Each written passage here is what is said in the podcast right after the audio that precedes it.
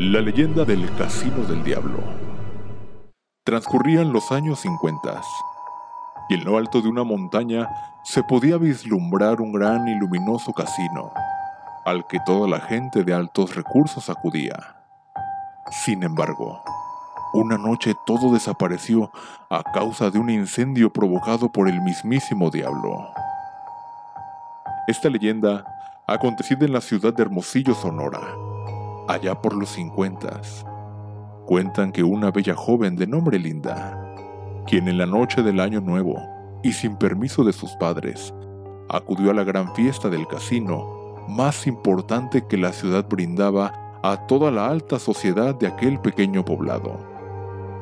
Las mejores familias acudirían a despedir el año y los jóvenes de mayor alcurnia estarían ahí presentes. Después de una discusión con sus padres por no dejarla acudir al festejo y pasada la medianoche, Linda, de tan solo 16 años, decidió escapar por la ventana. Portando su mejor vestido, ingresó al lugar en donde todos quedaron asombrados por su gran belleza.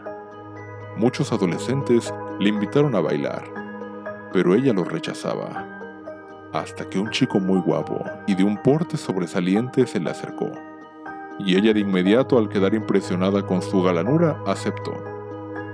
El tiempo transcurrió y de pronto Linda sintió como la mano de aquel hombre que tocaba su espalda le quemaba.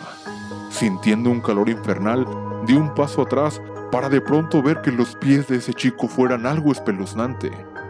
Uno llevaba forma de gallo y el otro de chivo. Algo verdaderamente terrorífico. El grito aterrador que lanzó la chica llamó la atención de todos, por lo que el hombre corrió a esconderse al baño, en donde minutos después un fuerte olor a azufre desencadenó en una gran explosión que terminó por incendiar todo el casino. Los rumores corrieron rápidamente, pues la gente decía que quien había bailado esa noche con Linda era el diablo, e inclusive muchos comentaban que se la había llevado, porque Linda jamás apareció. Actualmente el lugar es utilizado para realizar rituales de brujería. Esto debido a toda la carga negativa que en él quedó. La gente evita visitarlo por la noche, y es que aseguran que de día el lugar solo luce desolado, mientras que al ocultarse el sol, desde lo lejos un tono anaranjado ilumina las ruinas, pareciendo como si nuevamente el incendio se reavivara. ¿Y tú? ¿Te atreverías a buscar el cuerpo de Linda? O mejor aún, ¿recorrerías el lugar en Año Nuevo?